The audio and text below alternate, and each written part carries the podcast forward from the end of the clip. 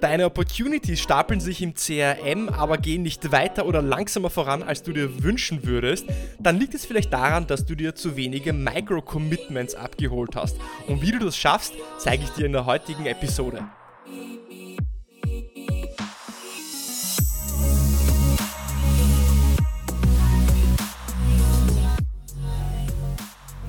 Herzlich willkommen bei Episode 93 von Deal, dein Podcast für B2B-Sales von Praktikern für Praktika. Schön, dass du letzte Woche dabei warst beim Interview mit Andy White zum Thema Medic. Andy ist der Autor vom Buch Medic und auch der Gründer der Plattform medic.com und wenn du diese Episode nicht gehört hast, dann rate ich dir auf jeden Fall nochmal zurückzugehen. Definitiv einer der Top 5 oder 10 Episoden und Interviews, die ich jemals geführt habe. Und Medic ist ein Framework, welches du definitiv zumindest dir genauer ansehen solltest, um das ein oder andere für dich herauszuziehen. Denn Medic wird von den besten Sales-Organisationen im IT- und im Technologievertrieb genutzt, wie zum Beispiel MongoDB, Snowflake, Datadog, Zscaler alle großen und erfolgreichen IT- und Technologie-Vertriebsorganisationen nutzen Medic auf eine oder andere Weise und haben es in ihren Sales-Prozess integriert.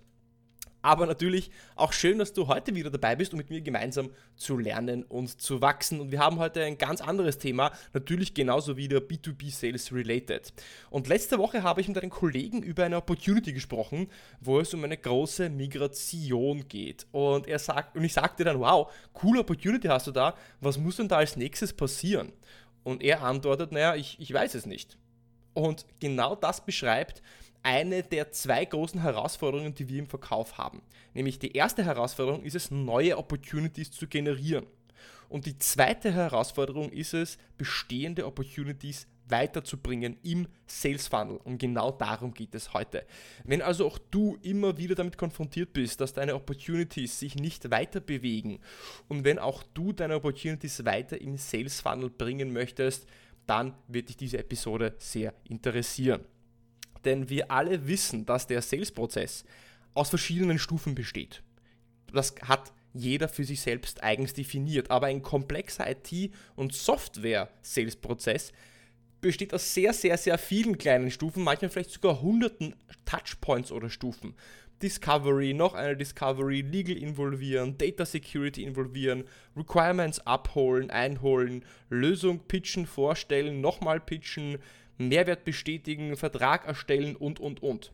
Und leider ist es so, dass wir uns im Sales oft denken, dass der Sales Cycle linear ist, also eine Linie, die von links unten nach rechts oben geht. Der Sales-Prozess ist aber keine Linie, sondern mehr eine Stufenlinie mit mehreren Stufen. Und jede Stufe bringt dich weiter im Sales Cycle. Und das ist das, was du möchtest. Du möchtest deine Opportunities von Stufe zu Stufe heben. Und was bringt dich im Sales Cycle auf die nächste Stufe? Das ist das Wort Ja.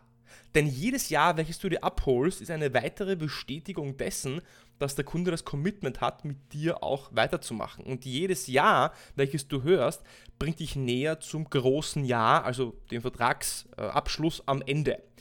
Ja's kann es viele geben und je weiter du im Sales Cycle kommst, desto mehr Commitment steckt dann hinter so einem Jahr. Am Anfang willst du beispielsweise ein Ja haben für einen ersten Termin. Dann fragst du nach dem Jahr, ob es ein Problem gibt, welches gelöst werden muss. Das weitere Jahr wäre es, eine Lösung vorzuschlagen, die auch das Problem löst und auch vom Kunden bestätigt wird. Und später kann es sein, dass du auch den CEO oder irgendeinen CXO involvieren möchtest für die Entscheidung und brauchst auch hier von deinem Champion, Entscheider, Ansprechpartner, Stakeholder ein weiteres Jahr.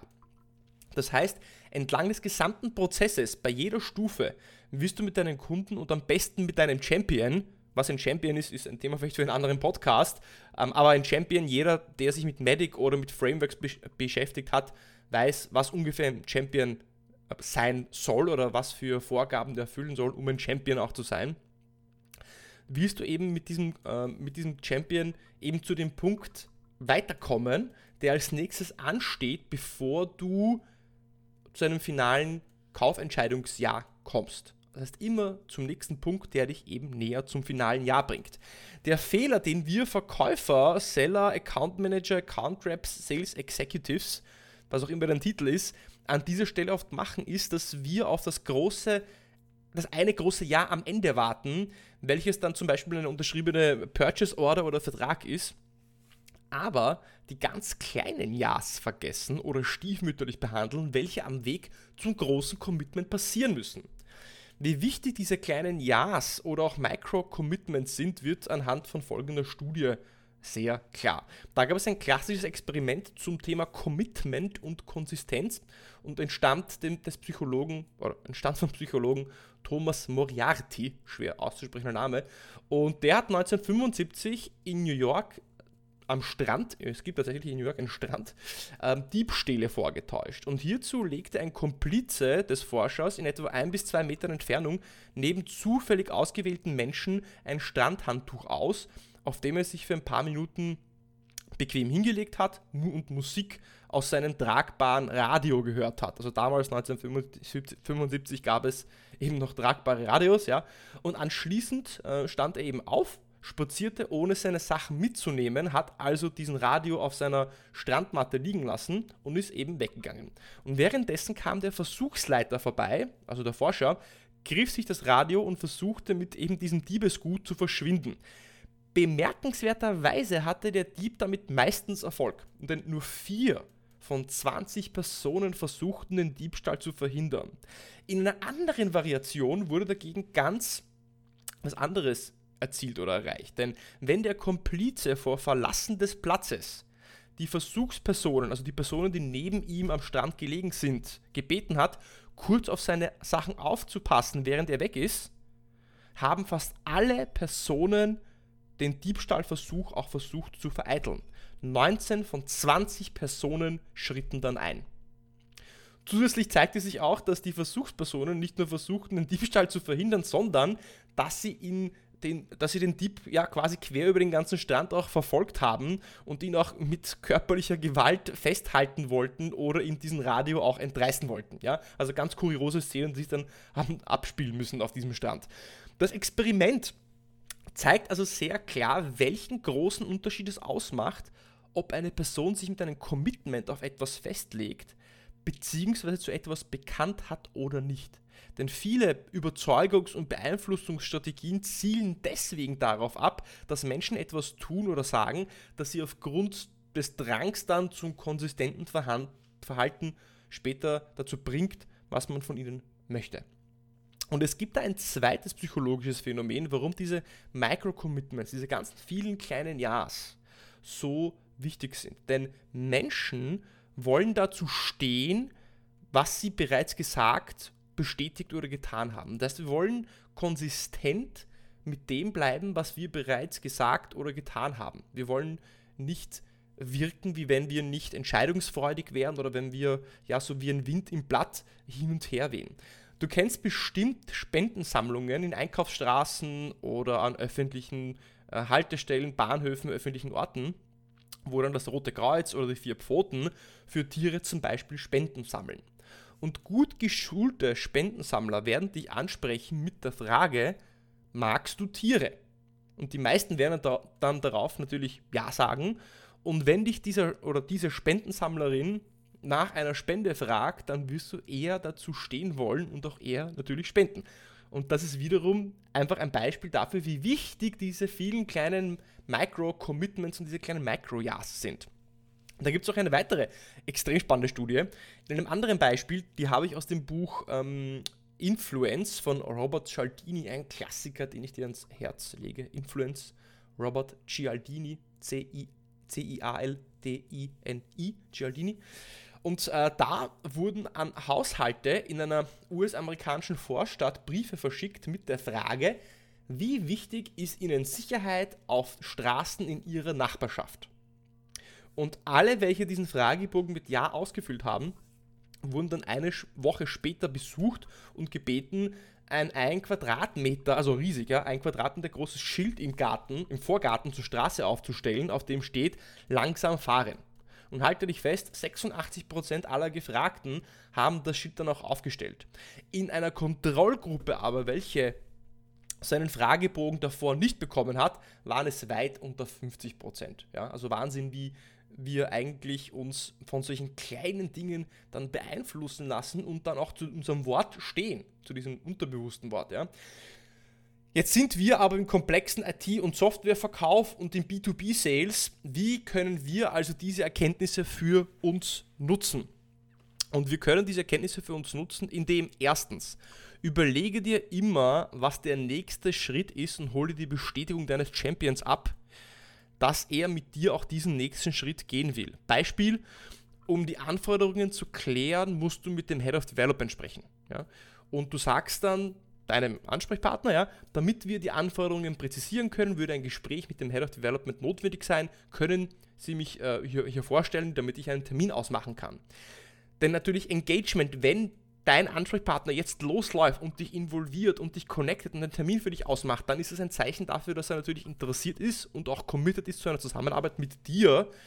Aber wenn der das dann auch gemacht hat, dann hat er wiederum ein Stückchen mehr investiert und wird dann auch wieder diesen Drang verspüren, auch weiter an diesem Sales-Prozess mit dir dran zu bleiben, weil er eben schon in Vorleistung auch gegangen ist. Zweitens, zweite Erkenntnis oder zweiter Tipp.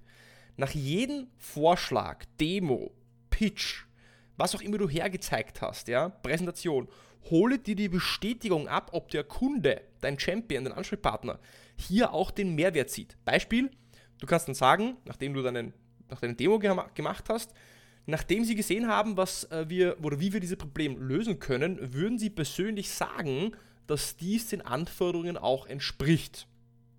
Und sollte dann irgendwann im Verkaufsprozess die Luft rausgehen oder du eine Objection bekommen, kannst du dich dann immer wieder auf dieses Commitment, diese Mehrwertbestätigung beziehen. Du kannst sagen, naja, verstehe, ähm, was hat sich denn geändert im Vergleich zu vor zwei Wochen, wo sie mir ganz klar bestätigt haben, dass sie sehen, dass wir mit unserer Lösung ihr Problem lösen können und auch, dass diese Lösung ihren Anforderungen entspricht.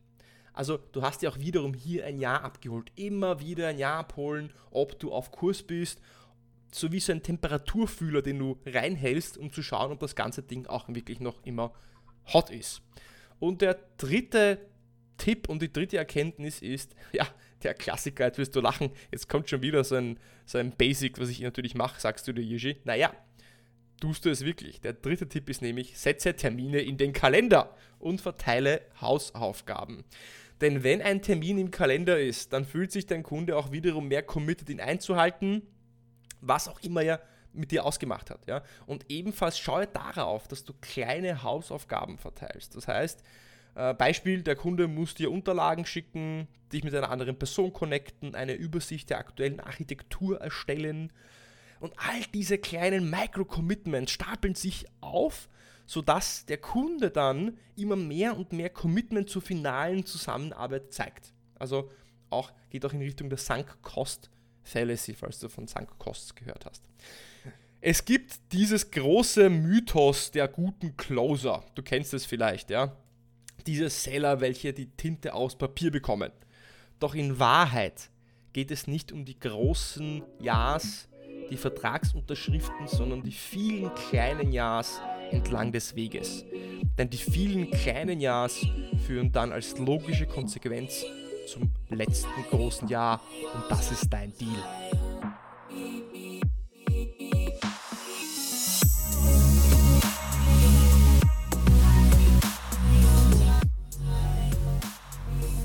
Denke also immer daran, dass du dir dieses nächste Jahr abholen musst, dass du immer einen Schritt vorausdenkst. Ja, nicht nur einen Schritt vorausdenkst, sondern zwei, drei, vier, fünf, sechs, zehn Schritte vorausdenkst, um zu wissen, wann das nächste Jahr kommen muss. Immer wieder bestätigen, dieses Jahr abholen, dass du am richtigen Weg bist.